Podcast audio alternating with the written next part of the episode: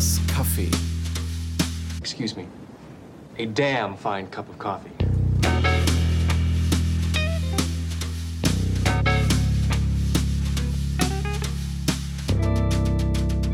Coopers Kaffee. Ja, ich würde sagen, hallo, herzlich willkommen zu einer weiteren hervorragend qualitativ hochwertigen Ausgabe, auch in der Audioqualität von Coopers Kaffee. Das verspricht zu viel. Das halten wir nicht ein, das weiß ich jetzt schon. Ja, aber wir halten ja so vieles nicht ein. Das ist richtig. Das äh, ist nur konsequent, glaube ich. Genau, auch, auch abermals heute wird es nicht um Harald Schmidt gehen. Nein. Aber ich zumindest äh, kann ich mich daran erinnern, dass wir die Leute vorstellen sollten am Anfang. Insofern vielleicht inkonsequent, weil ich es gerne mal vergesse. Aber heute dabei Basti Letsch Hallo. und Glenn Riedmeier. Hallo. Ja, äh, eine Art Update äh, haben wir wieder vor. Wir haben ja, wann war es eigentlich? Im Herbst letztes Jahr? Nee, das war dieses Jahr, US-Serien Herbst 2015, der Podcast, also zu den äh, neuen US-Serien aus dem äh, aus der Fall Season. Jetzt wollen wir auch ein paar ähm, andere Serien vielleicht besprechen, die wir ähm, jetzt danach schon geguckt haben, also aus der Mid-Season, aber auch ein bisschen was, was wir geguckt haben, was jetzt nicht neu ist. Ich sag nur Stichwort Twin Peaks. Ja, worauf ich mich sehr freue, darüber ähm, wieder ein bisschen zu diskutieren, im ähm, Hinblick auch auf diese dritte Staffel, die jetzt ähm, gerade gedreht wird übrigens. Ja, aber äh, vielleicht fangen wir mit ein bisschen was anderem an, oder? Ja, Neue Serien. ja. Ja. Also, ich würde mal sagen, bevor ich so lange laber, Basti, was haben wir denn da? Ja, schön. Also ich fange auch gerne an, weil ich habe eine neue Lieblingsserie. Wow, Ja. was? Echt? Das ist wirklich wahr. Ich liebe NBCs Superstore. Das ist wirklich eine der lustigsten, hübschesten, niedlichsten Comedy-Neustarts der letzten drei Jahre, fünf Jahre, irgendwie so in dem Dreh. Und ich möchte, dass es ewig so weitergeht. Also, wir haben hier erst eine erste Staffel. Ich glaube, wir sind Stand Folge 9 oder so. Äh, und ich, es sind nur 13 erstmal. Quoten sind so okay. Ja. Äh, ich will, dass es noch die nächsten zwölf Jahre so weitergeht. Äh, Superstore ist eine, ist eine Comedy, äh, eine, eine ähm, Single-Comedy, die äh, spielt halt in einem riesigen Einkaufssupermarkt. Also so wie ein Walmart oder ein K- Kmart oder so. Ja, wie man es aus den USA kennt, wo es so mehr oder weniger alles gibt oder so. Vergleichbar mit einem Kaufpark oder Kaufland hier in, in Deutschland. Und wir haben halt einen Haufen Figuren, äh, wie man sich vorstellt. Ich meine, die Geschichte, muss man ehrlich sein, schreibt sich natürlich auch von selbst. Ne? Also es gibt eben Angestellte, es gibt diesen übermotivierten Filialleiter, Glenn heißt der. äh, der ist so extrem gut drauf und du siehst halt, okay, es ist halt so ein, so ein End 30, ah, nee, mit 40er Dauersingle, der lebt halt einfach für seine Arbeit und jedes so Corporate Design Ding und so nimmt er komplett, äh, verinnerlicht er und diese ganzen Motivationsreden am Anfang einer Schicht und so, die macht er mit voller Inbrunst, also das ist total herrlich.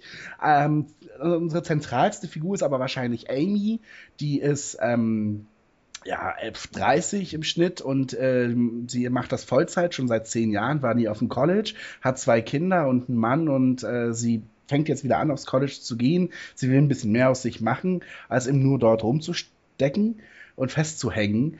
Äh, macht aber ihre Arbeit, sagen wir mal, gewissenhaft, aber sie hat jetzt nicht so viel für Kunden übrig. Sie ist eher so ein bisschen zynisch und äh, sie will hier definitiv nicht bleiben. Also von der Figur und vom Sarkasmus so ein bisschen wie so eine Darlene Connor ungefähr aus Roseanne. Und ähm, die erste Folge beginnt damit, dass es natürlich einen neuen gibt. Jonah heißt er und der ist aus dem College geflogen. Der wollte eigentlich was mit Business machen und der weiß jetzt erstmal nicht, was er ganz machen soll und denkt, okay, ich bin für Besseres berufen, äh, fange jetzt aber erstmal hier an und ich schaue mal so ein bisschen, ähm, wie lange ich das hier so mitmache.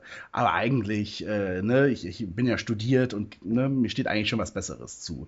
Und äh, selbstverständlich knistert es relativ schnell zwischen Jonah und Amy. Amy ist natürlich aber auch verheiratet und hat einen Mann und die Kinder zu Hause und äh, hat auch nicht so viel Geld übrigens, so wie alle, die dort angestellt sind. Also es gibt auch tatsächlich so ein bisschen diese Social Issues.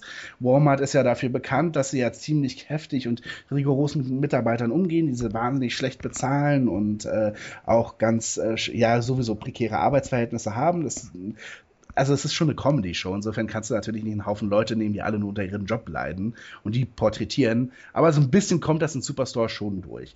Und ansonsten haben wir restliche Figuren drumherum, auch einen sehr übermotivierten jungen Mann, ähm, der äh, ja für Make-up und so weiter zuständig ist und, äh, und dort eben so eine eigene Abteilung hat. Äh, wir haben den einen, der eben immer die Ausrufe macht übers Mikro äh, und sozusagen für die, für die Customers da ist und äh, eine Sicherheitschefin, die auch überengagiert ist und die sich eh äh, vorstellt, okay, ich führe hier so, so, also wie so meinen eigenen Staat sozusagen und jeder, der neu herkommt, wird erstmal kritisch beäugt. Ähm, ja, das sind so grob die Figuren in Superstore. Und ähm, ich finde, das Ganze ist extrem charmant. Äh, ich finde den, den, den, die, die, romantische Seite daran extrem prickelnd und interessant. Hätte ich gar nicht so erwartet. Ähm, und äh, das, das Tolle ist, ich finde es sehr britisch im Humor. Also ich kann es schwer beschreiben. Äh, ich, es ist nicht so richtig platt. Das Schöne an der Serie ist, dass äh, es zwischen den einzelnen Szenen immer so ganz kleine, zehnsekündige Trenner gibt, wo du immer nur siehst, ähm, was Kunden oder auch andere Angestellte, die namenlos bleiben, gerade im Laden, äh, in, im Riesen, in diesem riesigen Geschäft erleben. Und das ist das sind so kleine einzelne Kurzfilme. Und das finde ich total toll. Also wenn beispielsweise äh, ein Kunde äh, vor, vor so einer Schaufel vor so einer, vor so einer ähm, Puppe steht, wie nennt man diese Mannequins, diese ähm, ja. Schaufensterpuppe, die nicht ja. im Fenster steht, ja. sondern sie so anguckt und die hat, sage ich mal, ein Kleid an mit einem Ausschnitt und er so guckt nach links und rechts, ob keiner guckt und schiebt so ein bisschen so die Bluse beiseite, um zu gucken, was sie sozusagen unter der Bluse hat. So diese ganz, dann ist es aber auch schon wieder vorbei. Und dann geht so die nächste Szene weiter. Das sind so eben, ah, ja, okay. so wie bei Big Bang Theory immer so diese Grafik. Genau. Ja. Ist das, ist das der Trenner? Und das sind jedes Mal so kleine einzelne Kurzgeschichten. Das ist total hübsch.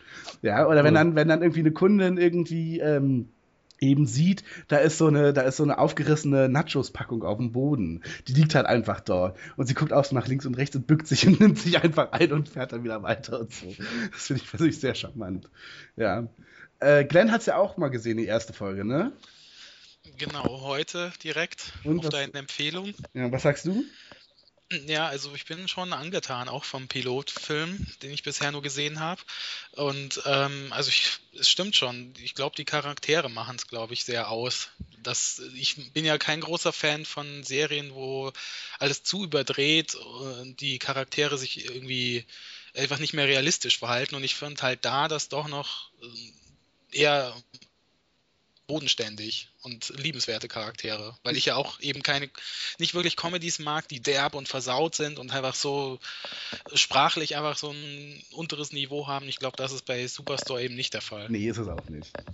Ja. Also eher so ein unschuldiger Humor, mhm. obwohl ihr gesagt habt, ähm, die äh, eine Hauptdarstellerin ist zynisch und menschenverachtend? Na, so schlimm ist sie ja nun nicht, aber okay. mh, mm, ja, also sie würde, sie ist schon durchaus so, sage ich mal, die, man kommt in ein Geschäft und sie wäre jetzt nicht die Erste, die gleich auf den Kunden ja. zurennt und sagt, wie kann ja. ich Ihnen helfen? Das ist eher Matteo, der homosexuelle äh, Schminkberater. Der drängelt sich vor. Also es ist halt eine Mischung zwischen Leute, die es halt als Job ansehen und Leute, die es als Karrieresprungbett sehen und die da so übermotiviert sind. So einfach ich fand, es hat mich ein bisschen erinnert an Stromberg, die Machart. Es sind natürlich sind andere Charaktere, aber so diese Art, auch wie es gefilmt ist, diese Zwischensequenzen, gab es bei Stromberg auch in ähnlicher Form. Nur dass halt da der, der Chef nicht äh, so unsympathisch war, wie jetzt bei Stromberg. Kennt von euch jemand die amerikanische Version, also äh, The Office? Nee. Aus den USA? Weil das hat mich jetzt daran erinnert. Und da ist der Humor nämlich auch nicht so äh, ja nicht so krass und, und äh, zynisch wie bei, bei Stromberg, sondern etwas abgemilderter. Und ich habe das Gefühl, also ich, so wie ihr das erzählt, ist das jetzt was ähnliches. Ja, ich meinte ja auch, es ist halt relativ britisch und ich glaube, ich habe auch ja. sehr wohl an The Office gedacht. Auch eben an das britische ich Office. Ich habe übrigens äh, mhm. nachgeschaut, äh, dieser Erfinder von jetzt äh, Superstore hat auch beim amerikanischen The Office mitgeschrieben, bei ein paar Folgen. Ja. Ah, ja, das würde passen. Das ist der Justin Spitzer. Der Justin wieder, da ist er. Genau. Der Justin. Ich habe auch geguckt, was er so gemacht hat, aber The Office interessiert mich halt leider gar nicht, aber tue ich wahrscheinlich auch der Serie komplett unrecht. Ja, ja, Ja. Ne, die ist schon Dann, gut. es gibt auch noch eine Serie aus Großbritannien, die ich selber nicht kenne. Die heißt Trolllied, die spielt auch in einem Supermarkt. Die läuft ja schon ein paar Jahre, aber es soll eben, Superstore soll jetzt kein Rip-Off von dem sein, sondern es soll schon was eigenes. Aber äh, deswegen glaube ich eben auch, dass wenn, wenn der schon The Office gemacht hat, dann kennt er auch das britische Office und wahrscheinlich kennt er auch diese andere britische Serie. Das, Ja. Deswegen ist es vielleicht auch so. Aber es ist jetzt keine Mockumentary, wo die Darsteller oder die Figuren auch in die Kamera sprechen. Nein. Ja, okay. Nee, aber es ist halt trotzdem sehr kreativ. Und ich meine, es gibt natürlich bei sowas total naheliegende Aktionen. Es gibt zum Beispiel so eine, so eine, so ein Incentive, der da veranstaltet wird, äh, wo es, wo die, wo die Leute eben eingeteilt werden, die Angestellten in ein rotes und ein gelbes Team und die dann so zu Rivalen werden und dann irgendwie äh, am Anfang denken sie noch so, ja, war super, so ein Incentive, auf den habe ich überhaupt keine Lust. Und dann erfährt aber Amy, weil Glenn sich verplappert, erfährt Amy, dass irgendwie je, die, das Gewinner, die Gewinnermannschaft bekommt jeder 100 Dollar, wenn sie es schaffen. Und äh, auf einmal äh, fängt sie an, sich dann doch natürlich komplett ins Zeug zu legen und so. Eine andere Folge ist, ähm, dann äh, ist halt äh, eine Nachtschicht, also äh, eine Inventur, die länger dauert und auf einmal sind sie eingeschlossen und dann machen sie dort eine Riesenparty. Ist natürlich der absolute Klassiker. Schade schon, dass sie es in Folge 9 oder in 8 oder so schon verbraten haben, weil nachts in einem Supermarkt, ich meine, da kann ja alles passieren, ja, es Mhm. ist doch der absolute Knaller. Ja, dann gibt es äh, eine eigene interne Zeitschrift äh, und äh, eine Journalistin kommt dorthin, um darüber zu schreiben. Und es ist halt nur so eine blöde Firmenzeitung. Aber die, dann versucht auch Glenn total, die sich von der besten Seite zu zeigen und übertreibt das dann natürlich total. Also so eine schöne Ideen einfach. Äh, und äh, ein, ein Mystery Shopper gibt es auch. Und dann versucht natürlich, also in einer anderen Folge, diese Sicherheitschefin den ausfindig zu machen und ihr entgeht hier nichts und so. Dann verdächtigt sie natürlich völlig unschuldige, harmlose Kunden, alte Omas oder so, dass die irgendwie unter ihren Haaren oder so irgendwie Mikro hätten oder irgendwie sowas in dem Dreh. Also das ist da schon sehr kreativ und das ist echt in jeder Folge wahnsinnig überraschend. Hört sich extrem nach The Office an, übrigens. Also von den von diesen abgeschlossenen Handlungen auch und solchen netten Ideen pro Episode, ja. Ihr könnt hier versuchen, was ihr wollt, ja. Ich, ich, ich durchschaue eure Aktion. Ihr könnt mir das hier nicht madig machen. Ich, nee, ich meine das äh, total positiv. Das fand- meine ich jetzt gar nicht äh, negativ. Hey, super, das klingt- bin das ich klingt- großer Fan Das von. klingt wie eine zwölf Jahre alte Sitcom, die irgendwie schon jeder gesehen hat. Nö, nö, also ich finde, The Office kann man heute auch noch gucken. Also gar nichts gegen, gegen diese Serie. Ähm, hat das denn über, übergreifenden Handlungsfaden noch? Nein, naja, die Love Story natürlich. Ja, Und und das ist dasselbe bei The Office. Klappe. Aber sie haben Jonah nicht. Und Jonah, das wird von Ben Feldman gespielt. Und der ist ganz, ganz großartig. Ja, Ja. gut. Und Amy, Amy diese- hm? Diese Handlung im Supermarkt, äh, trägt sich das auch? Also gibt es genügend Geschichten oder wiederholt sich das dann doch? Ja, also in der IMDb-Board sagen Angestellte von diesen Walmart äh, und so, dass sie sich A, komplett wiederfinden und B, äh, dass es noch viel mehr gibt, was sie machen müssen. Ja. Ja, bin ich dabei, also das werde ich mir angucken. Na, da frage ich nochmal nach. Doch, Muss man, muss man sich ja manchmal noch dran erinnern. Ja, aber The Office ähm, habe ich auch sechs Staffeln, glaube ich, geguckt und das hört sich so ähnlich an. also Empfehlung für alle, ohne dass ich die Serie So. jemals gesehen habe. Ich empfehle das für Leute, die The Office gemocht haben. Ich spitze schon mal den Bleistift für den Fall, äh, dass du gleich mit deinen Serien raushaust. Ja. Äh, wollen wir noch kurz über die zweite Comedy reden, die direkt im Anschluss an Superstore läuft? Nein. Na, Okay, das ist nämlich ähm, Telenovela oder Telenovella. Ähm, eine Sit nee, also eine Comedy über äh, ja, die spielt halt an einem Set einer Telenovela. Das ist nein. schon über schon eine große Überraschung, ne? Und ähm, genau, erfunden wurde die Serie von, na, Na? Glenn? So, wie heißt sie denn? Gregor? Gregor? Ach, ist er wieder da? Na, Haben wir ihn wiedergeholt? Ist er endlich wieder da? Er weiß es. Ich gebe noch ein bisschen Na? Zeit. ähm, Ich weiß es Äh, nicht. muss alles weg. sie ist Eva Longoria, Mensch. Was, Ach, natürlich. Ist sie aus Desperate Housewives, oder? Ja, aber sie ist auch nicht die Erfinderin der Serie. Doch, Sie ist äh, ausführende Produzentin, aber Erfinderin steht sie nicht bei, das, laut Wikipedia. also die, Geschichte ist die, dass sie äh, so unten durch ist bei allen, durch ihr Verhalten, dass es ihr einziger Weg war, äh, zu, wieder sozusagen Darstellerin einer Serie zu werden, indem sie sie einfach selber kreiert und selber Okay. produziert, weil keiner Bock hat, mit, mit ihr zusammenzuarbeiten. Ja. So ist der Buschfunk in Hollywood. Hm? Ja, dann beteilige ich mich natürlich auch mal sehr gerne. Ja, du bist ja auch sehr nah dran, muss man sagen. Genau, Berlin Hilton heiße ich. ähm, jedenfalls äh, äh, ist Telenovela halt, okay, also ich, man kann es ganz kurz machen. Es ist halt eine, eine Sitcom, die komplett drüber ist. Äh, und äh, ja, also es, wie, es werden halt alle Klischees einer Telenovela bedient und natürlich überspitzt. Also das heißt, alle Frauen haben unglaublich viel Make-up an, extreme Roben oder so Gewänder oder so. Ständig ist die Windmaschine an und sie stehen halt immer in irgendwelchen tollen Villen, äh, so einer offenen Flügeltür nach draußen, wo die Sonne gerade untergeht. Und ähm, ja, es ist halt so am Set einer spanischen Telenovela, äh, die aber irgendwie in LA oder in Hollywood produziert wird. Und ähm, und mehr kann ich echt ehrlich gesagt nicht dazu sagen. Also ich habe fünf Folgen gesehen und es dann abgebrochen. Nur, Aber- ich wollte es nur erwähnt haben, ja. Ja, es spielt am Set, also zeigen die auch hinter den Kulissen oder ist es tatsächlich nur eine Parodie auf So, Telenovela? ja, nee, nee, es gibt schon einen Cut und dann siehst du den Ah, Darsteller, okay. genau. Also sie hat halt, also ihre besten Freunde sind am Set eben auch ihre Assistentin, die die Garderobe macht. Äh, Das ist natürlich die mit den kernigen Sprüchen, okay.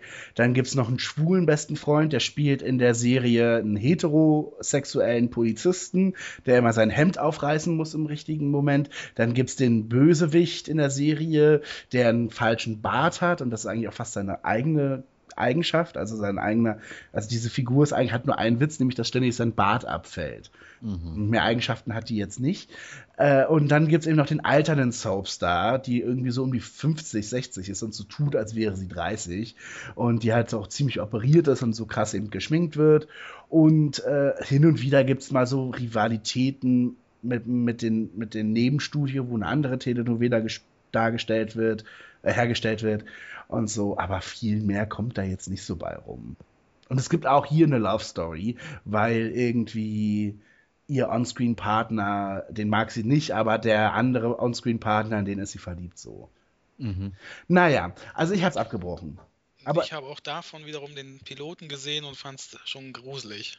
Also gerade eben, weil das so überzeichnet ist und ich habe mir halt eher was anderes vorgestellt, so wenn es schon heißt, hinter den Kulissen einer Telenovela, was da so abläuft, ich mir halt irgendwie was Medienkritisches oder so gewünscht, wie 30 Rock oder diese andere Serie, die auch noch angekündigt ist, so was hinter den Kulissen einer Doku-Soap passiert, fällt mir jetzt gerade der Name nicht ein. Aber ich habe halt jetzt eben nicht gedacht, dass es so albern wird. Na, es gibt ja noch gerade Unreal.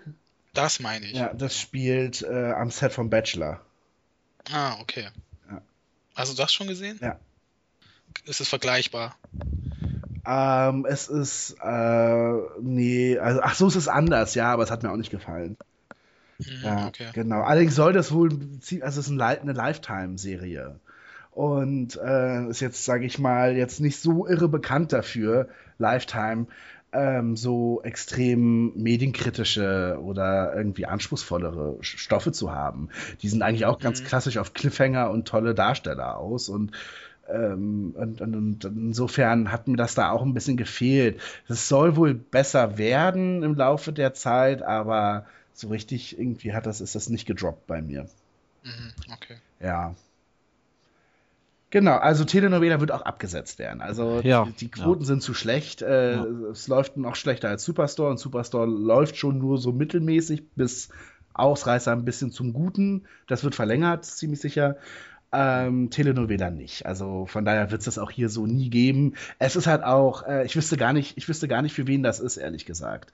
Also, weil Frauen, ich kann mir nicht vorstellen, das ist einfach so hysterisch und und, und, und doll. Es kann eigentlich nur so homosexuelle App-Fab-Fans, was eigentlich generell nur App-Fab-Fans sind. Also, wer eben so, so, so, also so Schwule, die so die Nanny abkulten. Oder, oder so. Ja, das ist ja mal eine große Zielgruppe. Tim gibt's ja leider nicht mehr, den schwulen Fernsehsender. Da wäre Telenovela in der Primetime richtig aufgerufen. Ah, okay. Ja. Und für ProSieben demnach völlig falsch. Ja, richtig. genau. Außer vielleicht. Naja, kann man direkt noch Two Hand Half Man zeigen vielleicht. Weil erst vor kurzem ermittelt wurde, dass ProSieben der männlichste aller Sender ist. Absolut. Ja. Aber auch erst seitdem Stefan Raab weg ist. So, ähm, ja, gehen wir weiter. Gehen wir weiter. Wobei eine Comedy habe ich auch noch gesehen, Angel from Hell, die ja mittlerweile abgesetzt Ah, ja. Jane Ja. Lynch, alias Sue Sylvester aus Glee, spielt hier also einen Engel, naja, und hat einen, also einen Schutzengel und kommt auf, ist auf der Erde, ist aber natürlich total versoffen und eben ganz anders, als man sich vorstellt und will sozusagen äh, das Leben ihres Schützlings wieder gerade biegen. Äh, den Piloten fand ich eigentlich noch ganz frisch und hübsch, hatte irgendwie einen schönen Bogen. Also richtig hat es aber überhaupt nicht funktioniert. Äh, und äh, es ist mittlerweile auch eingestellt. Die verbliebenen acht Folgen wird CBS vielleicht im Sommer zeigen. Mal gucken. Und, und insofern ist es auch zu vernachlässigen. Mhm. Gut. Ja? Ähm, ich könnte dann was zu Mozart in the Jungle sagen, weil das ja ähm, Dramedy ist. Um so den Übergang zu machen. Vielleicht. Wir, Ja. Musste aber nicht. Doch, möchte ich. Mache bitte. Weil das ähm, haben wir schon mal besprochen in äh, unserem Podcast Nummer 28, im Dramedy Podcast. Äh, und jetzt kam ja die zweite Staffel raus. Ähm, und äh, die Serie hat ja jetzt auch Golden Globes gewonnen und äh, ist dadurch ein bisschen mehr in den Medien gewesen. Es ist schade, dass sie eigentlich so ein bisschen unter dem Radar läuft, weil das eine echt super gute Serie ist und auch äh, verlängert wurde jetzt für eine dritte Staffel. Auch mit Sicherheit aufgrund der, äh, des, äh, dieser Preise, die sie jetzt gewonnen haben. Und die zweite Staffel fand ich auch wieder sehr gut. Äh, ich will natürlich jetzt nicht viel sagen, weil, weil vielleicht Leute auch nicht die erste sehen wollen. Es geht ähm, um eine junge Musikerin, die in einem Orchester, in einem berühmten New Yorker Orchester anfängt zu spielen. Darum geht es in der ersten Staffel erstmal. Und es geht dann eben um das Leben äh, in diesem Orchester, was sich erstmal langweilig anhört, aber das wird ja auch so beschrieben unter dem Titel äh, Sex, Drugs and Classical Music. Und das trifft es auch ganz gut. Also es ähm, hat, ist so eine Mischung aus verschiedenen Dingen. Es ist so ein bisschen Girls mit dabei, also so ein, so ein, so ein, so ein ja, Thema, also thematisch, wo es äh, um, um die Twenties geht und Sinnsuche in, den, in dem Alter ab 20 irgendwie. Dann gibt's natürlich ähm, ja so musikalische Geschichten. Also es gibt dann teilweise drei, vier Minuten, wo das Orchester spielt. Also so Performance-Geschichten. Dann, ähm, ja, in der zweiten Staffel geht es hauptsächlich um einen sich anbahnenden Streik des Orchesters, also auch durchaus so soziale Themen, die da angesprochen werden. Und ähm, sehr schön in Staffel 2 ist auch kein Spoiler, gibt es einen tollen äh, Story-Arc mit drei, vier Folgen, die in Mexiko spielen, weil aus Mexiko kommt der Dirigent dieses Orchesters, der sehr po polarisiert, so ein junger mexikanischer, ähm, äh, ja, sehr feuriger äh, Dirigent eben, der den etablierten Leuten in New York das Leben so ein bisschen schwer macht. Und das fand ich sehr schön, sehr abwechslungsreich. Dadurch hat die, hat die Staffel einen äh, hervorragenden Spannungsbogen auch bekommen. Ja, und äh, ich kann die Serie weiterhin nur jedem empfehlen. Und wie gesagt, kommt eine dritte Staffel im nächsten Jahr. Und ich freue mich, dass das weitergeht, weil ich eigentlich schon ein bisschen befürchtet hatte, dass die eingestellt wird, nachdem die jetzt auch eigentlich wieder nicht so viel ähm, mediale Aufmerksamkeit bekommen hat. Aber die, äh, die Preise äh, geben einfach ähm, der Serie recht und äh, dadurch wurde es wahrscheinlich auch verlängert, jetzt kürzlich von Amazon. Also für Freunde des Genres Classic meets Pop. Ja, es ist tatsächlich, ich würde sagen, tatsächlich ist es was für Freunde von Girls, würde ich schon Und es klingt sagen. aber auch ein bisschen nach Glee, ne? Für Glee mit Anspruch. Glee, ja, Glee ein bisschen. Ähm, und aber eben auch von wieder so künstlerischen Sachen. Also zuletzt war ja Flesh and Bone, wofür, wovon ich mal geredet hatte, was ja auch in diesen künstlerischen Bereich geht oder eher hochkulturellen Bereich. Da kann man es auch gut mitschreiben, aber auch so Sachen, Woody Allen, sowas, ne? Manhattan oder Francis H. Das sind halt so Sachen, die man da immer nennen kann und in diese Kerbe schlägt auch äh, Mozart in the Jungle. Aber sollte man sich jetzt nicht abschrecken lassen von, wenn man jetzt keine klassische Musik hört oder so. Das tue ich auch nicht. Aber ich, ich finde die Serie trotzdem cool. Also Ich, nicht äh, für, ja. also nicht für David Garrett-Fans. Richtig. Nein. Also wer David Garrett hört, der sollte, glaube ich, generell keine Serien gucken. Vielleicht auch jetzt einfach. David Garrett-Fans kauften auch. Ja, genau.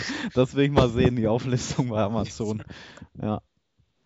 Gut. Vielleicht kann ich ja kurz, wenn du schon den äh, Dramedy-Podcast angesprochen hast, äh, den haben wir ja damals aufgezeichnet und da hat äh, Susi, mit der wir das ja gemacht haben, Mhm. ähm, die wir auch im, äh, vor, neulich ja erst hier gehört haben an dieser Stelle, ähm, mir oder uns allen äh, äh, äh, Nurse Jackie empfohlen. Und damit fing ich dann auch an. Und heute, just, habe ich jetzt die allerletzte Folge Nurse Jackie gesehen. Also Ah, ja. ich habe sieben Staffeln geguckt. Und es ist schon richtig, richtig toll gewesen. Wow. Also, Du hast ja auch relativ schnell geguckt dann. nö, eigentlich nicht. Nee? Naja, kommt drauf an, es sind halt 80 Folgen, a 25 Minuten. Ach so, ja, okay. Und äh, das war jetzt im Sommer, glaube ich, haben wir den gemacht. Also von daher, da habe ich, hab ich glaube ich, The Good Wife schneller durchgehabt.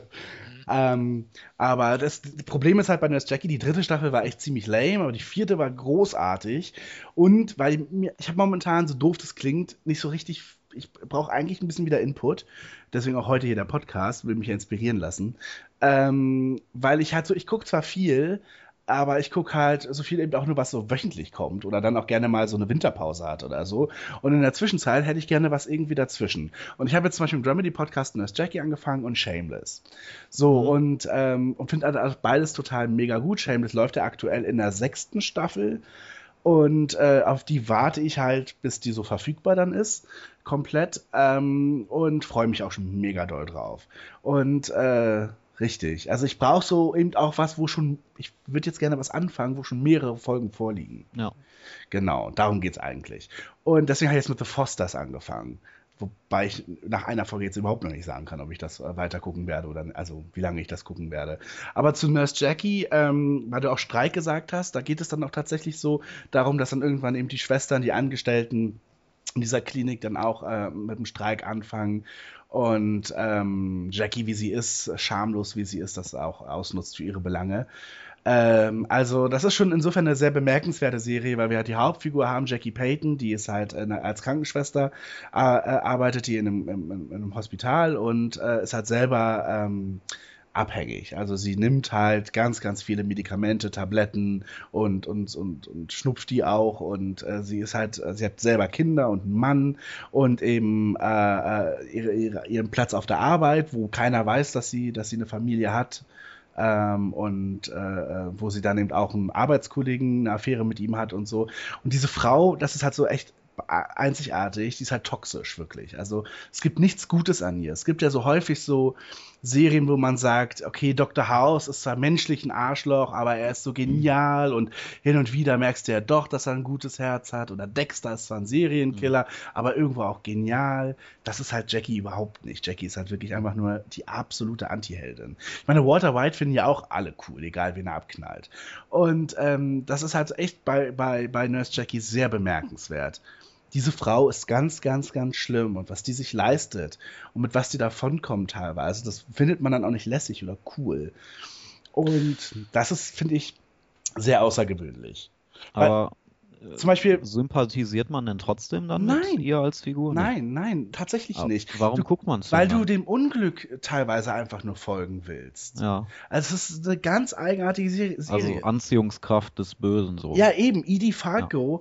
Also, ich glaube auch, das spielt auch so ein bisschen mit einer gewissen Erwartungshaltung, weil wir eben durch so Serien wie eben Dexter und Tony Soprano und, Mhm. äh, und so, ja schon irgendwie auch immer noch auf diesen Moment der, der, der, der Nähe Ja, und ja, der ja, Zugänglichkeit hoffen. Und wenn wir es bei, bei Nurse, äh, Nurse Jackie erwarten, kriegen wir eine Ohrfeige. Ja, Es- das war bei Breaking Bad auch so. Und das ist schon, das ist schon wirklich sehr, also das finde ich echt außergewöhnlich.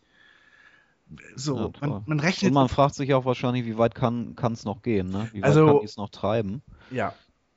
Ja, ja das ist, ist natürlich schon spannend, das stimmt. Kann man das, wem kann man das empfehlen? Also schon Leuten, die Dexter geguckt haben oder, ja, oder ja, Dr. House? Finde ich schon, ja. Aha. In die Richtung geht es.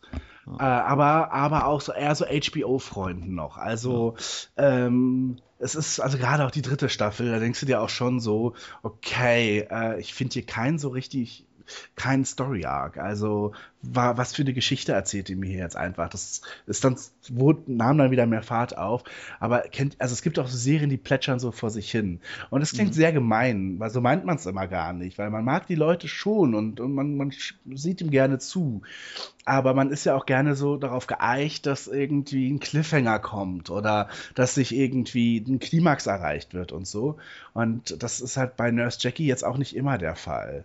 Häufig ist ja, sind das eben eher so, so Alltagsbeobachtungen, eher so ein bisschen wie so ein Bild von Edward Hopper, wo du halt nur so Szenen siehst, die gerade passieren, mehr oder weniger. Ja. ja? Also so, wer, wer, wer sich vielleicht auch von sowas nicht abschrecken lässt. Ja. ja. Wobei das zum Ende, also am Anfang ist Nurse Jackie auch noch relativ lustig. Ähm, also nicht die Figur unbedingt, aber so alles drumrum und die Patienten, die sie hat und was so für Missgeschicke es gibt und es gibt auch Comic Reliefs. Es ist ja auch eine Dramedy, ähm, aber zum Ende hin wird es schon doch eigentlich eher ein knallharten Drama, wie es ja so häufig ist, weil sich natürlich einfach Situationen ernster, weil die ernster werden und sich zuspitzen. Mhm. Ja. Ja, kommen wir mal zu was Lustigem. Nein. Kommen wir mal. Übergang scheiße. Okay. uh, ja, gut. Okay, ähm, genau, das andere aktuelle, was wir noch, äh, was ich auch gesehen habe und ich meine Jan auch, ist American Crime Story, ja. ne? Mhm. Genau. The People vs. O.J. Simpson. Mhm. Eine, genau. eine äh, FX-Serie. Richtig. Von Ryan Murphy, Brad Falchuk, äh, die ja natürlich auch dort auf dem Sender American Horror Story machen. Ich finde den Titel ehrlich gesagt relativ irreführend. Weil du natürlich denkst, das ist jetzt ein Franchise und demnächst gibt es irgendwie noch American Sexy Story. Ach so. Hm. Und so. Weil ich finde, das American Horror Story ist schon so eine Marke. Ich meine, wir haben ja jetzt auch schon fünf Staffeln, es wird auch eine sechste geben. Ja. Äh, und äh, ich finde, trotzdem ja in American Horror Stories mit jeder Staffel ja eine andere Geschichte gibt, ist es trotzdem eine Marke. Ne? Es hat immer einen gleichen Look irgendwie und eine Art, wie es geschnitten ist. Und du weißt halt immer, es ist ein bisschen lustig und es ist auch drüber, aber es ist auch eklig und brutal, oder? Mhm. Also du weißt ja, ja. bei jeder Staffel so ungefähr grob. Was, ich weiß genau, was, was du meinst. Also den Titel finde ich unpassend, weil American Crime Story weckt halt Assoziationen zu American Horror Story als Marke. Mhm. Nur es ist trotzdem was komplett anderes. Also du erwartest gar nicht das, was du bekommst. Es hätte ganz anders heißen müssen und ähm, es hätte ja trotzdem von Ryan Murphy kommen können.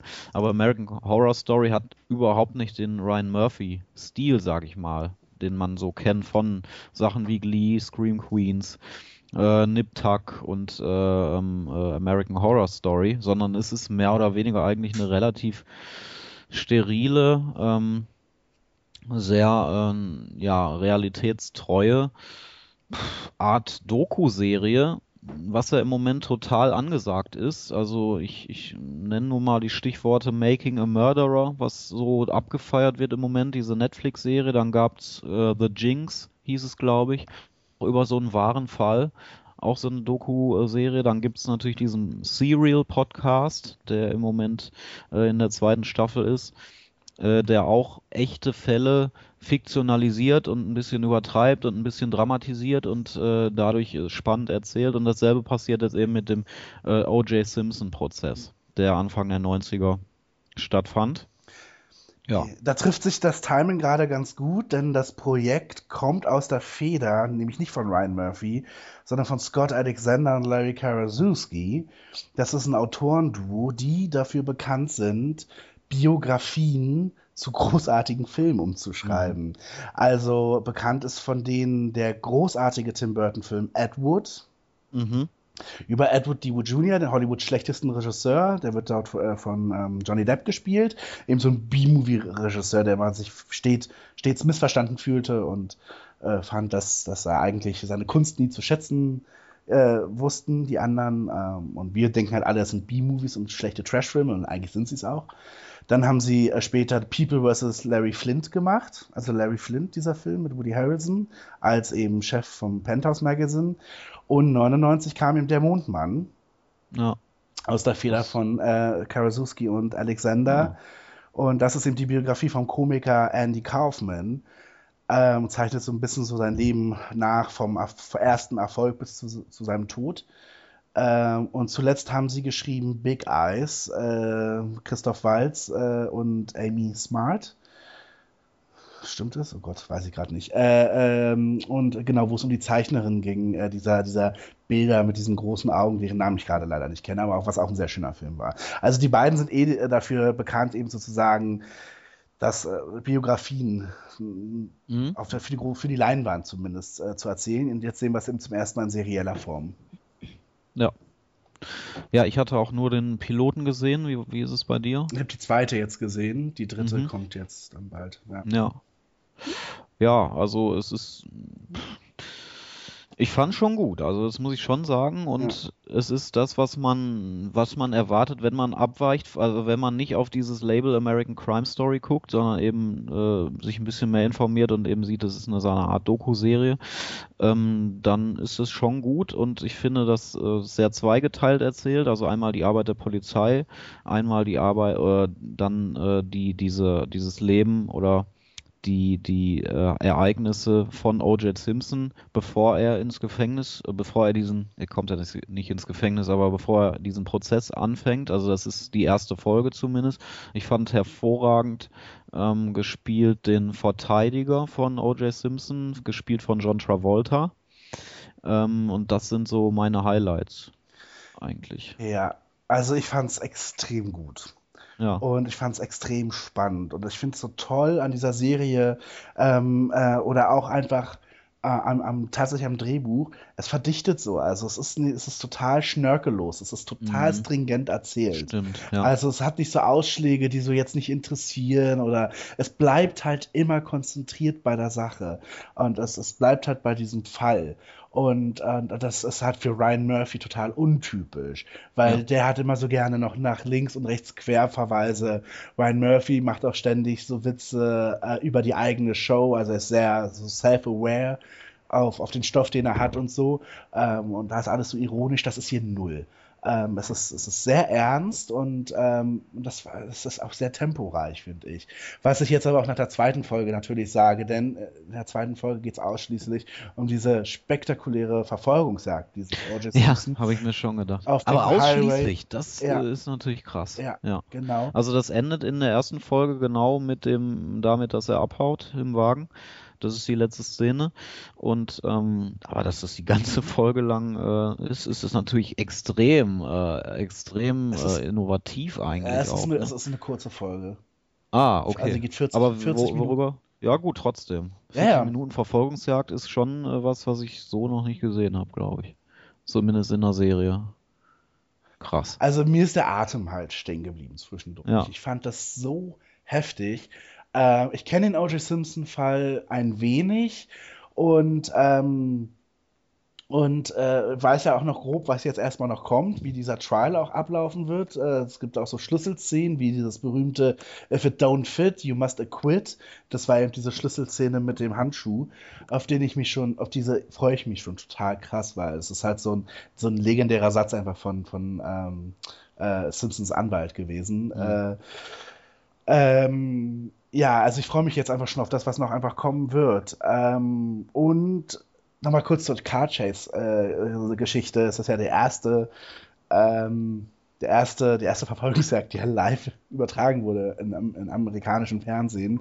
Und dafür hat man ja irgendwie die NBA Übertragung. Irgendwie warten, war ein Finale oder so gerade. Das ja. hat ja unterbrochen. Und das ist übrigens auch noch ein Teil, der in der zweiten Folge mit reinspielt, nämlich die mediale Berichterstattung. Das fand ich auch schon in der ersten. Ah, da war es auch schon ein bisschen, ja. Ja. ja.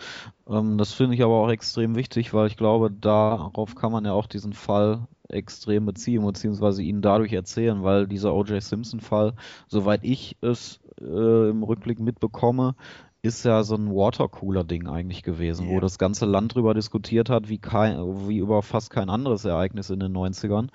Und ähm, das war natürlich auch von äh, rassistischen Tendenzen eben geprägt. Ähm, wie wurde Meinung gemacht in den Medien? Und das kam für mich schon ganz gut in der ersten Folge raus, wo es hingehen könnte. Ja, und das hält es auch in der zweiten, kommt genau ja. das alles nochmal wieder Ja. Ja, in, in jeder Form, die du gerade beschrieben hast, ja. Und es, das ist halt so, was ich meine, mit, mit konzentriert halt einfach. Und ähm, ich finde auch schön, dass es halt sich hier auch wirklich um diese Kriminalgeschichte handelt. Also die, die, die es setzt ja, wann setzt es ein? Genau, äh, ich glaube, er verlässt das Haus, Er steigt verlässt in seine Haus, Limousine ja, fliegt irgendwo hin nach Chicago oder so. und wir wissen halt, das ist die Nacht, in der halt seine Frau gestorben Genau. ist. Ja, und noch ein unbekannter zweite Person. Genau. Ja. Und ähm, da setzt das eben ein. Und nicht irgendwie noch mit O.J. Simpson, den Jungen, den wir irgendwie bei der NBA-Karriere, äh, nee, was Ja. war er? Football hat er gespielt. Footballer. Genau, den wir da irgendwie sehen oder irgendwie äh, so, so Superstar O.J. Simpson. Schauspieler Sondern wir fangen ja eigentlich sehr menschlich an. Genau, er verlässt einfach sein Haus und steigt in eine Limousine eines Nachts oder eines frühen Morgens und oh, es ist so, es ist, wirklich eine Gänsehaut, wenn ich daran denke, dass er ja gerade von einem Tatort kommt oder Mhm. zumindest von einem Ort, der später ein Tatort, als Tatort identifiziert wurde. Mhm. Ja. Ich meine, wir machen uns noch nichts vor. O.J. Simpson hat später ein Buch geschrieben mit dem Namen If I Did It, Confessions of a Killer. Ja. Ja. Also da bin ich auch gespannt, inwiefern die Serie sich eine Meinung erlaubt, ob es war. Also ich im Prinzip, so wie ich es äh, mit Laienhaft gelesen habe, ähm, gibt es eigentlich kaum, ka kaum eine andere Möglichkeit, als ihn äh, als Schuldigen zu sehen. Ja. Aber ähm, ja, wie gesagt, das wird man, wird man sehen. Meistens diese ganzen Doku-Serien erlauben sich ein ganz klares Urteil am Ende über den jeweiligen Fall und ich denke mal, das wird hier auch so sein. Das war jetzt meine Frage eben auch, muss man denn viel Vorwissen mitbringen Nein. für diese Serie? Nicht? Okay. Weil das denke ich mir eben, ist schwierig vielleicht, wenn man gar nicht so in der Thematik drin ist. Das, das hat mich bisher immer abgeschreckt vor dieser Serie. Ich gedacht habe, oh, so richtig kenne ich mich da gar nicht aus. Mhm. Ich glaube, man erlebt es komplett unterschiedlich. Also Mhm. wenn man es kennt, erlebt man es, glaube ich, ganz anders, als wenn man den Fall nicht kennt. Ich kenne ihn Ja. ja eigentlich nicht und ich fand es trotzdem spannend. Für mich ist es eben eine, eigentlich eine neue, neue Welt oder eine ganz neue Geschichte, die sich da offenbart, während du, wie du schon gerade sagst, darauf wartest, welche Momente wann kommen. Oh Ne? Gott, jetzt habe ich dich ja voll gespoilert. Nö, Nee. ich weiß ja überhaupt nicht, in welchem Zusammenhang und Ja, okay. Ja. Ähm, ich, äh, mich hatte auch sehr an den extrem tollen Zodiac erinnert von David so. Fincher, Mhm. ähm, der ja auch äh, diesen Zodiac-Killer äh, oder diesen Fall beschreibt, und zwar sowohl von der polizeilichen als auch von der journalistischen Seite. Mhm. Und ähm, ja, und das ist so ähnlich so ein bisschen, so, Mhm. oh Mann, ey, ja. Also, ja, hier kommt echt alles so zusammen, was so zusammen gehört für mich. Also, das ist für mich echt ein richtig großer Wurf gerade. Ich hoffe halt, dass die restlichen Folgen noch genauso sind, aber ich, die sind ja alle von den gleichen Leuten geschrieben und äh, mal- also bin mir da schon sehr sicher, dass das, dass das äh, für mich das Highlight des Jahres wird, ja. Mhm. Äh, wurde schon eine zweite Staffel bestellt? Ja. Ja, Also in der IMDb ist die zumindest schon gelistet, ja. ja. Das machen Ja, also das äh, wird, also, also ich bin mir ziemlich sicher, selbst wenn es noch nicht bestellt wurde, wird das äh, mit Sicherheit kommen. Ähm, ja, aber ähm, wer jetzt Ryan Murphy erwartet oder Fan von diesen typischen Ryan Murphy Sachen ist, der wird Ja, enttäuscht. also ne? nichts ist unterschiedlich. Also nichts ist Ja. so. Äh, Scream Queens und, und American Crime Story, das passt überhaupt nicht zusammen. Mhm. Ne? Ja. Ja gut, ich äh, will noch kurz, wo wir so am Schwärmen sind, äh, Billions erwähnen, weil das auch so abgefeiert wird ähm, und auch ein sehr, sehr großer Neustart war in diesem Jahr mit Damian Lewis, bekannt aus äh, Homeland, äh, seine neue Serie.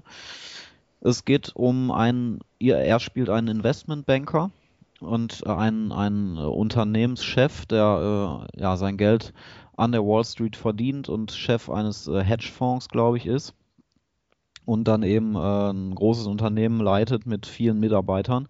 Und ähm, der angeblich oder so bahnt es sich zumindest an, in unsaubere Geschäfte verwickelt sein soll. Und dadurch ähm, die, die, äh, die Börsenaufsicht äh, aufmerksam macht auf sich. Und äh, das in Form von Chuck Rhodes, der ist sozusagen der Gegenspieler, der etabliert wird. Und äh, gespielt von Paul, ich weiß gar nicht, wie er ausgesprochen wird, Giamatti. Ja. Ja. Ähm, kennen vielleicht der eine oder andere, hat auch schon einige Preise gewonnen, Golden Globes. Ähm, die beiden Charaktere, also äh, Bobby Axelrod, gespielt von Damian Lewis, gegen Chuck Rhodes, ähm, die werden so als, als Gegenspieler total aufgebaut. Wenn man sich die Plakate anschaut, dann äh, kann man das auch sehen. Ähm, Im Internet finde ich ganz spannend, bei Twitter gibt es jede Woche Abstimmungen von offizieller Seite auch, vom offiziellen Account, äh, Team X versus Team Chuck wo man abstimmt und dann äh, zeichnen die mal Graphen, wie sich die Stimmungen äh, in der Woche dann jeweils verändern. Ähm, wie viel Prozent wer ähm, äh, ge gefavored wird halt quasi von den, von den Zuschauern. Über Twitter finde ich sehr spannendes äh, Marketingmodell eigentlich. Und ähm, ja, also es geht um die beiden, also der Staat quasi gegen die Wirtschaft und äh, sehr spannend. Mich hat sehr viel an diese typischen großen Würfe erinnert äh, in, im Serienbereich, also Breaking Bad oder von mir aus ähm, auch, auch Homeland, auch wenn man es inhaltlich nicht vergleichen kann, aber man, mer man, merkt einfach immer bei diesen Serien, dass das große Serien werden und das ist hier für mich auch so gewesen. Ähm, ja, also mehr will ich gar nicht sagen, man sollte sich das angucken. Ist eine schon natürlich sehr männliche Serie, aber man muss jetzt irgendwie ähm, keine, keine Finanzkenntnisse oder so haben, auch wenn es da teilweise mal ins Detail tatsächlich geht. Ähm, es ist einfach ein, ein, Thriller, der da aufgezogen wird, der, der sehr spannend ist und ja, das hat mich sehr begeistert und ich glaube, das wird einer der größten Neustarts 2016. Ja. Nur mal dazu was, weil das eben auch total äh, abgefeiert wird im Moment. Wo läuft das? Das läuft bei FX. Ah, auch, okay. Äh, nee, stimmt gar nicht. Showtime. Entschuldigung. Ah, Showtime, okay. ja. Ja, genau. Richtig. Und auch sehr gute Quoten. Ich weiß gar nicht, ob es schon verlängert würde für eine zweite Staffel, aber wird es auf jeden Fall. Ähm, ja. Doch, wurde schon verlängert. Ende Januar. Verrückt. So, zweite Staffel. Ja, unglaublich. Gut. Ich warte hingegen noch auf eine dritte Staffel von, äh, wobei, das stimmt eigentlich gar nicht. Was? Ähm, American Crime, ne? Das Ja. wollte ich nochmal kurz auch erwähnt haben, gucke ich gerade. Ähm, ich habe die erste Staffel nicht gesehen.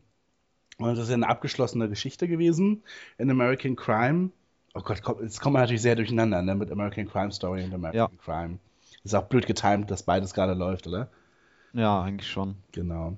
Also American Crime ist eine ABC-Serie, also ganz normal im Network-Fernsehen zu sehen, auf dem Sendeplatz, wo gerade Nashville pausiert.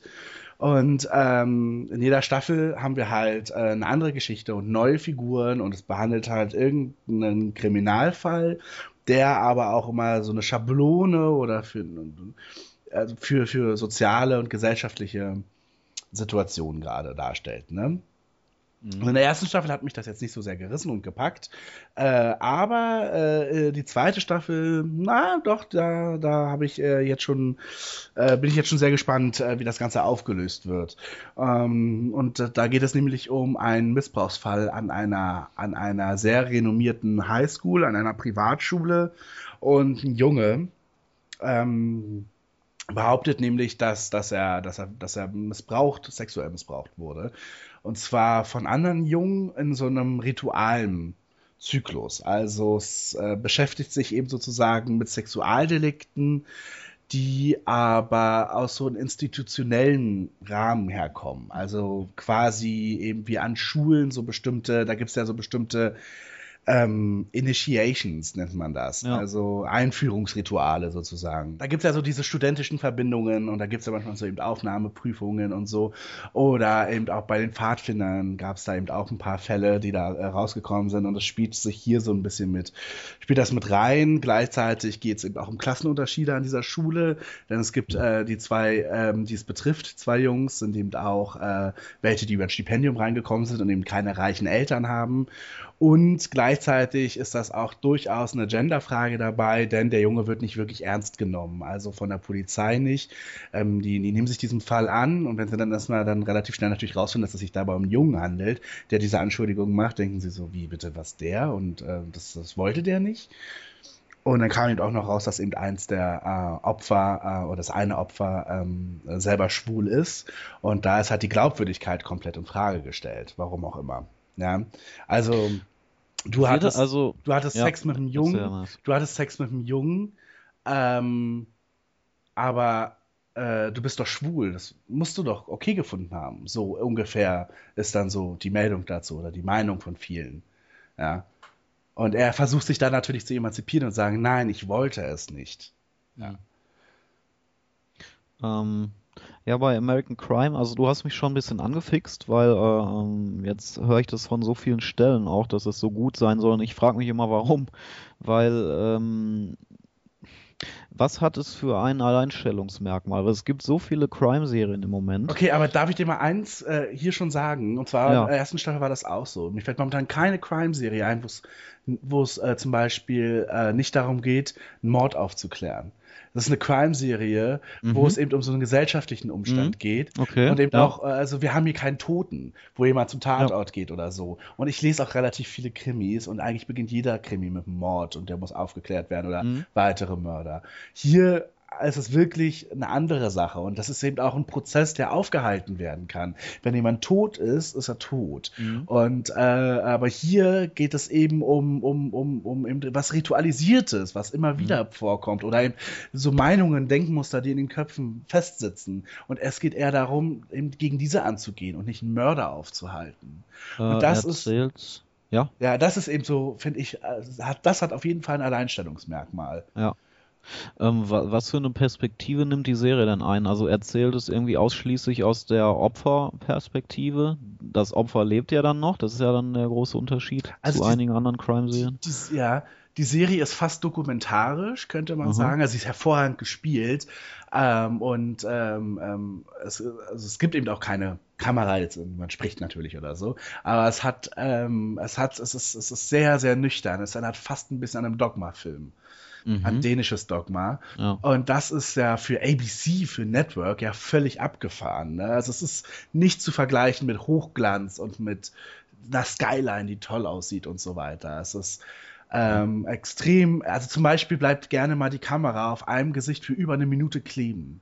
Während Wow. eben Gegenüber spricht, sieht man das Gegenüber aber nicht, sondern du siehst zum Beispiel die Mutter. Die Mutter des Opfers hat eine ganz große Rolle.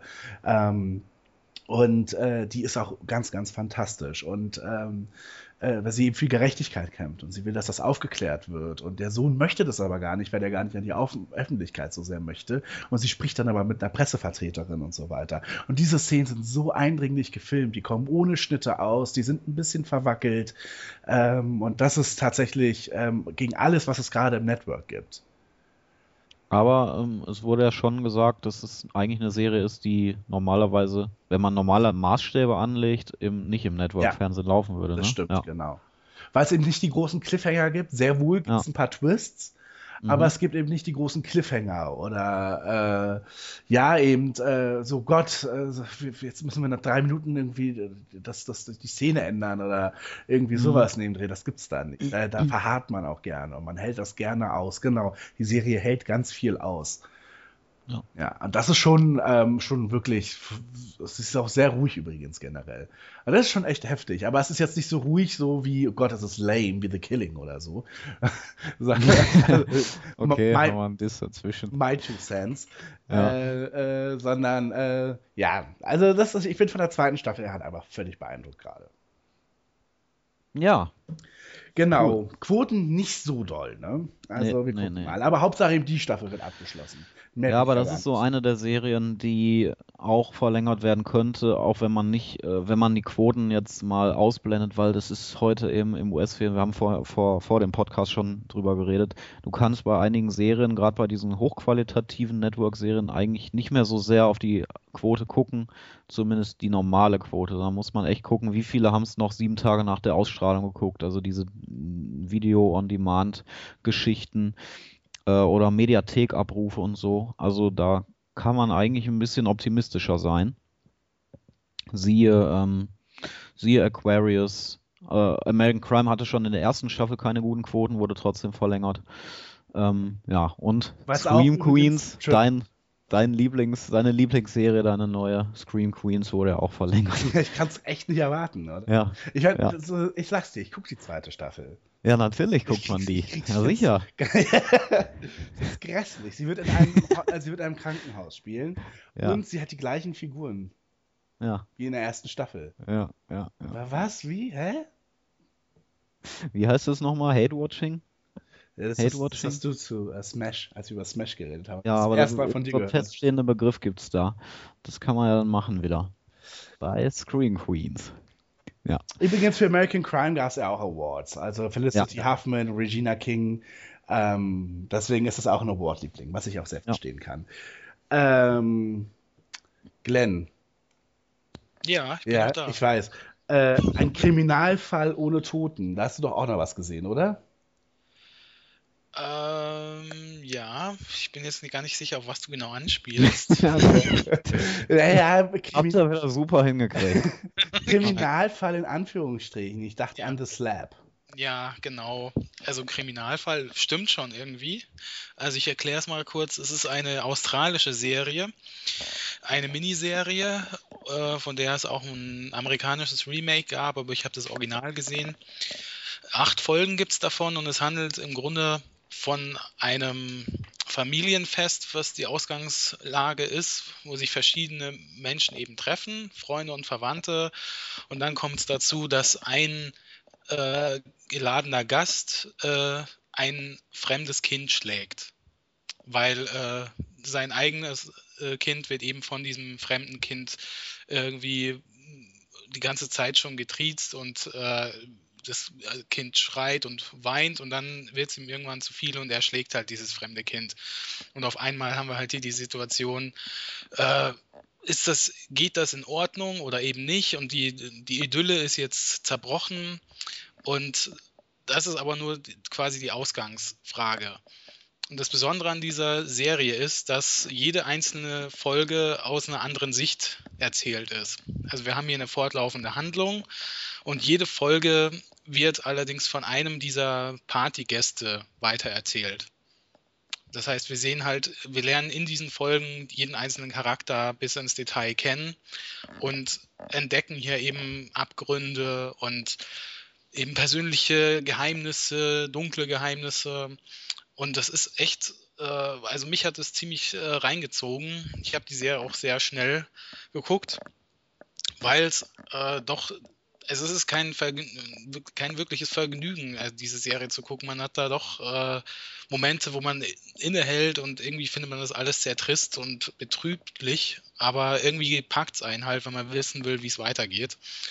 Zum Beispiel äh, dieses Familienfest, der Grund für dieses Fest war eigentlich, dass der äh, Hauptdarsteller Hector seinen 40. Geburtstag feiert und ähm, er hat eben ein heimliches Verhältnis mit äh, der Babysitterin, die 17 Jahre alt ist, die eben auch auf diesem Fest ist. Und es kommt dann eben auch zu, äh, zum Sex zwischen denen und er betrügt seine Frau und irgendwie ist das alles sehr krass dargestellt. Und du siehst zum Beispiel auch, bevor dieses Fest losgeht, äh, nutzt er noch die Gelegenheit, bevor die Partygäste kommen, äh, um sich auf der Toilette einen runterzuholen. Und daraus siehst du halt auch, dass die Ehe zwischen ihm und seiner Frau total den Bach runtergeht. Also das sind nur mal so kleine Artefakte von dieser Serie, wo ein bisschen klar werden soll, wie das äh, gedreht ist. Hast du die, die, welche Version hast du geguckt? Die australische, ja. Ah ja, okay. Also wurde auch hier schon, es gibt eine deutsche Fassung, wurde bei Arte gezeigt. Und ich glaube, eine DVD gibt es davon auch. Also ich kann das nur empfehlen. Das ist jetzt wirklich nur für jemanden, der auf solche Sachen steht. Das ist jetzt eben kein Popcorn-Kino sozusagen. Achso. Hieß es dann auf Arte? Wie hieß es da? The Slap. Jetzt schlägt's 13.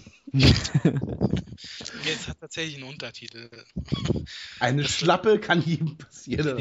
Nur, nur eine Ohrfeige heißt das. Ja, ich gucke mir jetzt mal angucken Hm. Gut, und halte dann Rücksprache. Aber Miniserie, ne? genau. Abgeschlossen, ja. Gut. Ja, haben wir noch was? Na, soweit ich. Außer Twin Peaks. Nee. Nee. Gut. Ja, ähm, wie soll ich anfangen? Also, also ich hatte mir schon lange vorgenommen, eigentlich nochmal Twin Peaks zu gucken, ne? Haben wir auch, glaube ich, hin und wieder mal drüber gesprochen. Und aus zwei Gründen. Erstens wollte ich nochmal wissen, ob es mich jetzt nochmal packt. Ähm, also diese Serie, die ja doch schon jetzt über 5 oder 25 Jahre alt ist, die ich damals geguckt habe vor ein paar Jahren, ohne dieses ganze Serienhintergrundwissen, wo ich auch noch nicht so ähm, eben alles an Serien irgendwie geguckt habe, was man, was man gucken sollte. Das äh, habe ich eben ja alles in den letzten Jahren mit einem viel größeren Wissen, also geht man daran und vielleicht auch eben in, in der Angst, dass man das damals, dass man äh, Twin Peaks gar nicht mehr gut findet, dass man irgendwie das damals nur gut fand, weil es, ja, weil man eben noch nicht so ein Serienfan war. Und aus dem der zweite Grund war eigentlich, äh, ist eigentlich schon ein bisschen detaillierter. Ich wollte wissen, ähm, ob mich die, die, die Story, die nach der Auflösung des Mordes des, des, des Täters kommt, ähm, ob mich die packt. Weil letztendlich ähm, gibt es ja im nächsten Jahr die dritte Staffel und sie muss ja irgendwie weitererzählt werden. Und ähm, das, das war eben meine Frage, inwiefern packt mich die, diese, ähm, die Story, die abseits vom Mordfall passiert. Ähm, für alle, die die Twin Peaks nicht kennen, es ist eine ähm, sehr einflussreiche Serie gewesen von David Lynch 1990, 91 oder 91, 92. Ähm, und Mark Frost muss man dazu erwähnen, also nicht nur von David Lynch, sondern den beiden, äh, die bei ABC damals lief und ähm, eigentlich einen, einen, äh, einen Mordfall nur behandelte. Also in der ersten Folge wird Laura Palmer tot aufgefunden, so eine Art Highschool-Königin, also die ähm, schönste der Highschool die auch ähm, ein Netzwerk hatte in, in, der, in dem ganzen Dorf Twin Peaks eben. Und äh, dieser Tod, dieser Mord berührt in irgendeiner Art jeden dieser Dorfbewohner, den wir kennenlernen. Und ähm, dadurch verändert sich die gesamte, die gesamte Stimmung in diesem Dorf und das gesamte Leben in diesem Dorf. Und ähm, darum geht es eigentlich, um das Dorfleben weiterhin und darum, wie die Leute mit dem Mord umgehen. Und natürlich darum, wer hat Laura Palmer letztendlich ermordet. Ähm, ja, das war unglaublich erfolgreich damals, die Serie am Anfang und äh, eben aufgrund dieser Frage. Und äh, der Mordfall wurde dann auf, auf Drängen des Senders in der zweiten Staffel relativ schnell aufgelöst. Mitte der zweiten Staffel danach fielen die Quoten rapide. Und ähm, ja, das ist eine Serie, die man heute auch so als extrem einflussreich für diesen seriellen Boom ähm, nimmt. Also Akte X wäre nicht gekommen ohne Twin Peaks. Und die ganzen, diese ganze Serie, Serienrevolution mit den Qualitätsserien würde heute nicht sein ohne Twin Peaks. Und insofern war das so, ein so eine Art Wegbereiter.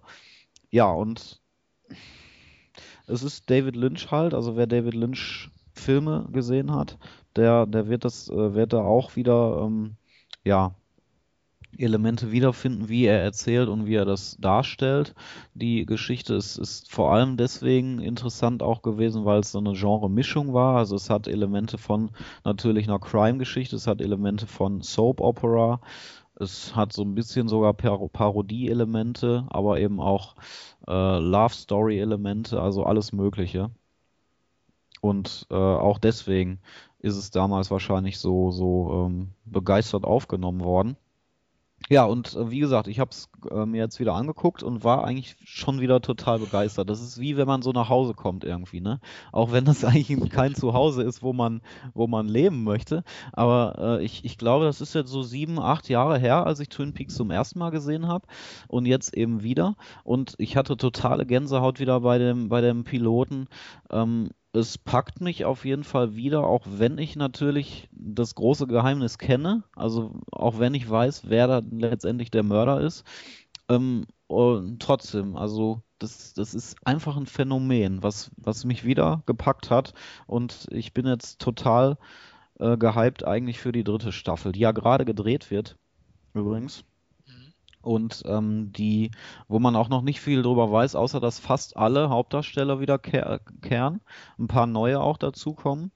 Und ähm, das ist einfach so ein Phänomen, weil in der ersten Folge, glaube ich, in der allerersten Folge gibt es ja diese Traumsequenz mit dem Red Room, dem berühmten, wo, wo der äh, FBI-Agent in so einer Art äh, transzendentalen Welt ist und äh, Laura Palmer begegnet, also der Ermordeten, die dann sagt, wir sehen uns in 25 Jahren. Und jetzt ist es genau 25 Jahre später, wenn die Serie nächstes Jahr wieder startet, sind es genau 25 Jahre vergangen. Also es ist echt so ein Phänomen, das so umspannt irgendwie alles und äh, das man einfach echt nicht vergleichen kann mit irgendeiner anderen Serie.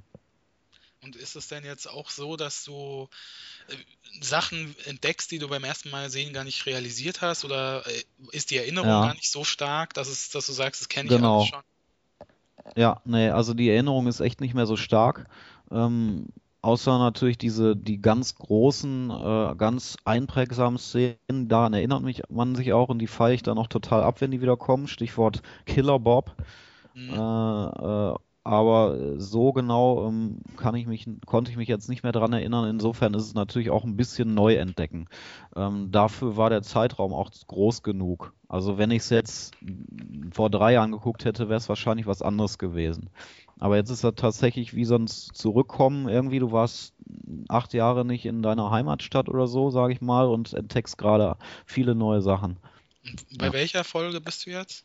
Ich bin ungefähr da, wo sie schon rausgefunden haben, dass äh, na, ne, ich spoiler jetzt nichts, oder? Nee, nee, nee, nee. Äh, ne, ich bin so mit, ich bin so ähm, bei Folge 6, 7 der zweiten Staffel im Moment. Ich habe es auch recht relativ schnell jetzt im Moment äh, durchgeguckt. Ja. Also in meiner Erinnerung ist es so, dass nach der Aufdeckung des Mordes, dass es dann so einen Durchhänger gibt Mhm. von zwei Folgen ungefähr Mhm. und dann geht's aber wieder. Mhm. Da, weil dann ja diese neue Haupthandlung dazu kommt und die ich dann Genau. doch auch wieder interessant fand. Ja.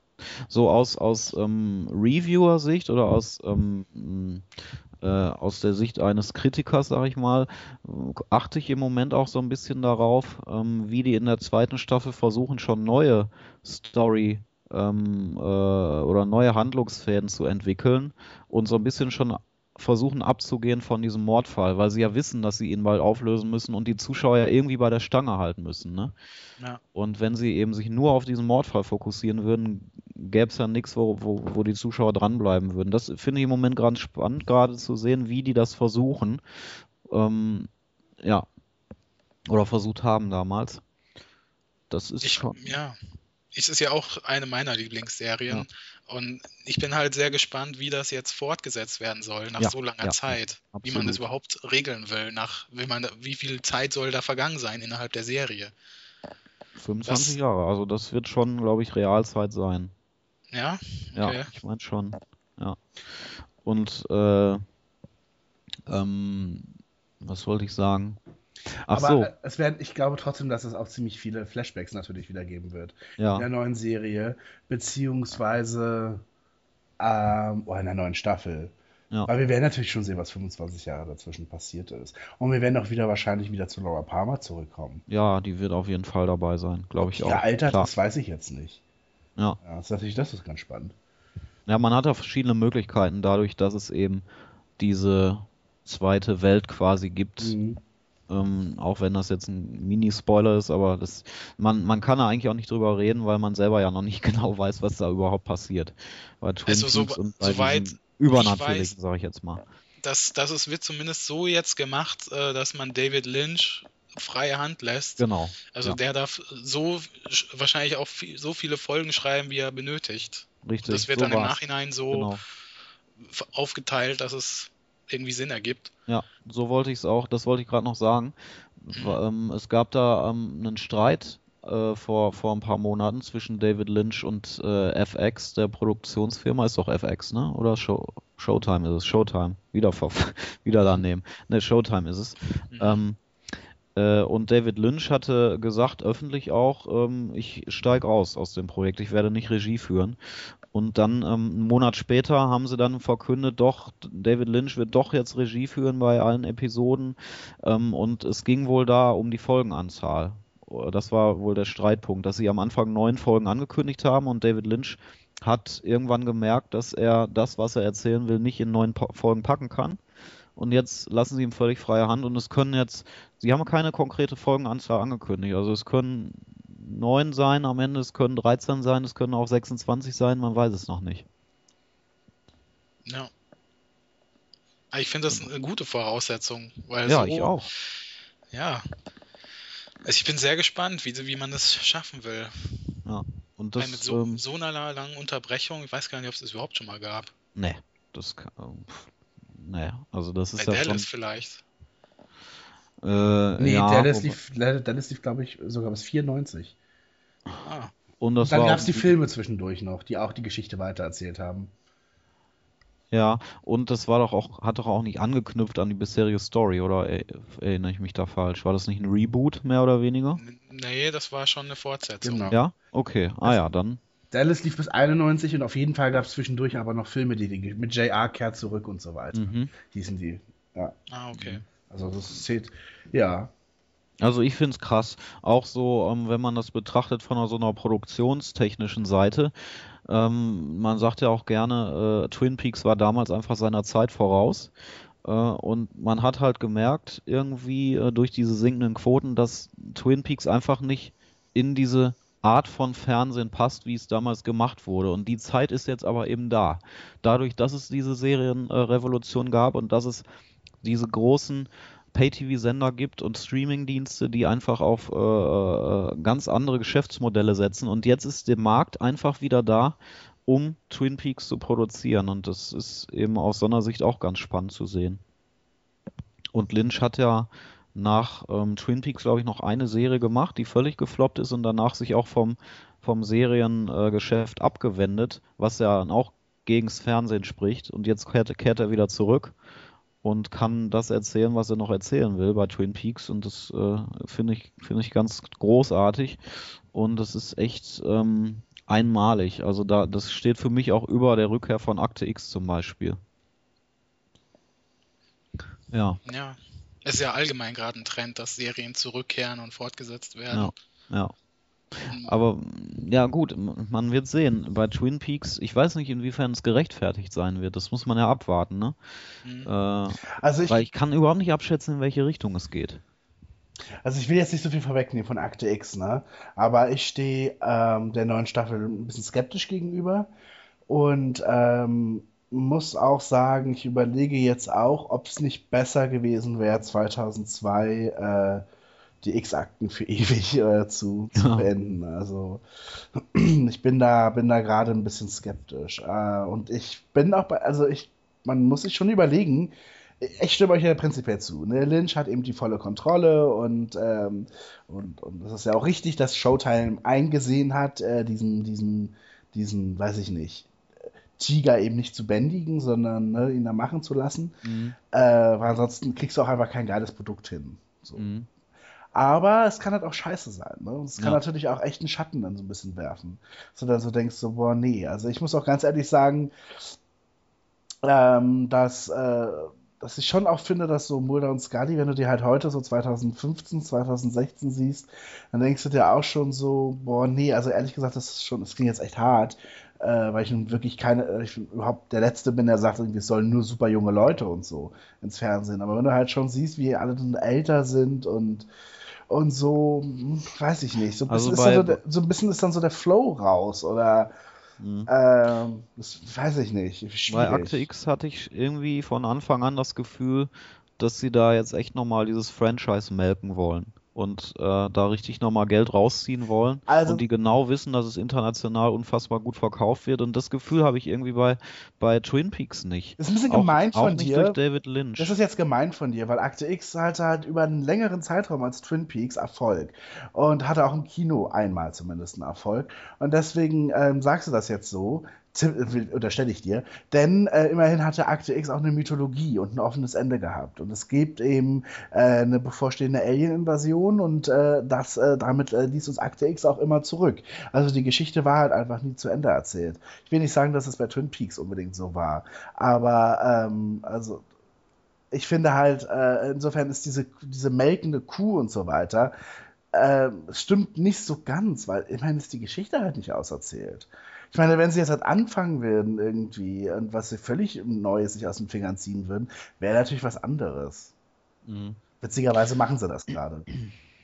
eben. Also ich habe die erste Folge gesehen und ähm, ich weiß ja nicht, worauf es hinausläuft, aber wenn die das wirklich ernst meinen, was da in der ersten Folge an äh, Story, äh, also an Handlungsfaden gelegt wird und es wirklich ernst gemeint ist, dann finde ich das schon ähm, ziemlich platt und ziemlich, ähm, ja, wie soll man, also dann würde würde ich mein Argument schon gelten lassen, weil dann finde ich, ist es echt nicht durchdacht und einfach nur nochmal wiederbelebt, um da eben geltend zu Da reden wir machen. nochmal drüber. Ja. Ja, ja. Ich, will- äh, Aber das mit diesen Serien, ich ist doch auch jetzt eben, ach, Gilmore Girls wird ja zurückkommen, auch da gab es, soweit ich weiß, kein richtiges Ende. Also es sind dann schon Serien, wo es eine Berechtigung hat, dass es eine Fortsetzung gibt. Bei Fuller House weiß ich jetzt nicht. Fuller House hat auch kein richtiges Ende. Okay. Es gibt keine letzte Folge in dem Sinne. Es gab halt eine, weil es nicht eingestellt wurde dann. In der letzten Folge sind Na gut, dann, ja, Michelle. dann sage ich noch, äh, Prison Break kommt auch zurück. Ja. Der ist zum Kotzen. Es echt so einfallslos. Das ist unglaublich. ja. Aber ich, also bei Pri- Prison Break bin ich sehr gespannt, weil wie, wollen sie das auflösen? Haben die das nicht da, schon da gesagt? gab's ja wirklich. Ja, also auf dem Papier halt. Äh, Ich frage mich, wie es umgesetzt wird. Wieso, was, ist, was ist denn das Ende von Prison Break? Der Michael Spoiler? Scofield lebt nicht mehr. Und der macht aber da mit, oder was?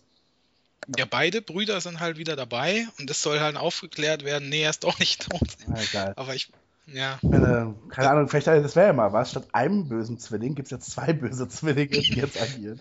Das würde ich versuchen. also äh, darauf Oh freue ich mich Gott. irgendwie einfach schon aus Trashgründen, weil das Prison Break war ja schon in der Hauptserie dann Na, irgendwann, al irgendwann albern in den letzten Staffeln. ja. Na, wir können gespannt sein. Ja, ich möchte auf jeden Fall Twin Peaks, also die dritte Staffel, sehr ausführlich äh, hier besprechen im, im Podcast nächstes Jahr, auch wenn es noch lange hin ist, aber ich ähm, ja, überlege da vielleicht sogar so einen so einen- so einen wöchentlichen Recap zu machen von Episoden, wenn ich es irgendwie hinbekomme. Also Mal ich weiß nicht, ob Twin Peaks bei Coopers Café so gut aufgehoben ist. Ja, das könnte sein, dass das nicht passt. Stimmt. Mal gucken. Ich gucke auf Ja. jeden Fall auch die zweite Staffel nochmal, bevor ich mit der dritten anfange. Ja, stimmt, wollte ich euch auch noch fragen. Wollt ihr das gucken, bevor die dritte kommt? Ja. Also auffrischen nochmal? Ich kenne die zweite. Ich bin halt tatsächlich äh, nach der Auflösung auch sukzessive ausgestiegen. Ja. Und äh, der Film hat es dann nicht besser gemacht.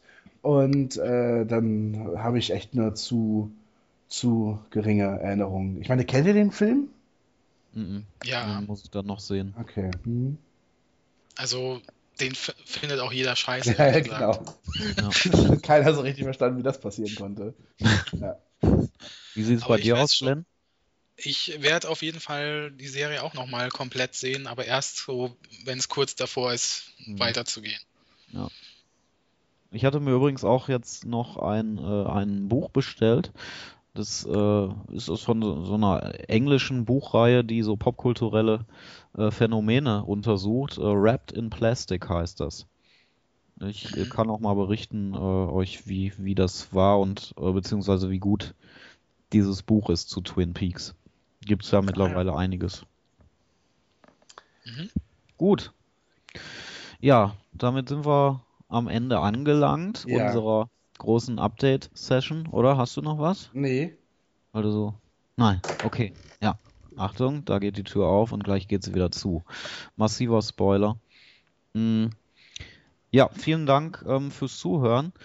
Wir verabschieden uns einfach diesmal ohne irgendwelche lustigen Trenner. Aber wenn du jetzt nochmal ganz kurz den Podcast heute bewerten müsstest, ja, so, dann sagen wir mal, in so einer Kaffee. Das war in Ordnung. Ja. Was würdest du denn dem Podcast geben? Äh, ich würde einen Tall äh, Frappuccino Okay. bestellen. Mit, mit äh, extra Karamell drin. Chocolate Hazelnut Flavor Decaf. genau. Aber nur mit, mit Sojamilch. Ey, aber Starbucks-Witze, die endlich auch bei Coopers Café. Ja, endlich haben wir's. Ja, endlich. Äh, ich meine, die, die, ähm, Als nächstes Essen im Flugzeug. Ja, freut euch drauf. Bei der nächsten Folge geht's weiter. Ist euch schon mal aufgefallen? Männer und Frauen, die passen überhaupt nicht zusammen. Darüber sollte man mal reden. Kennst du? Okay. Ja, danke fürs Zuhören. Macht's gut. Ja, tschüss. Ciao. Tschüss.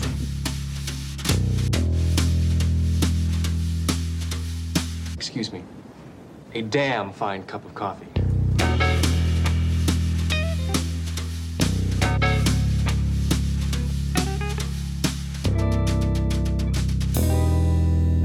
Ja.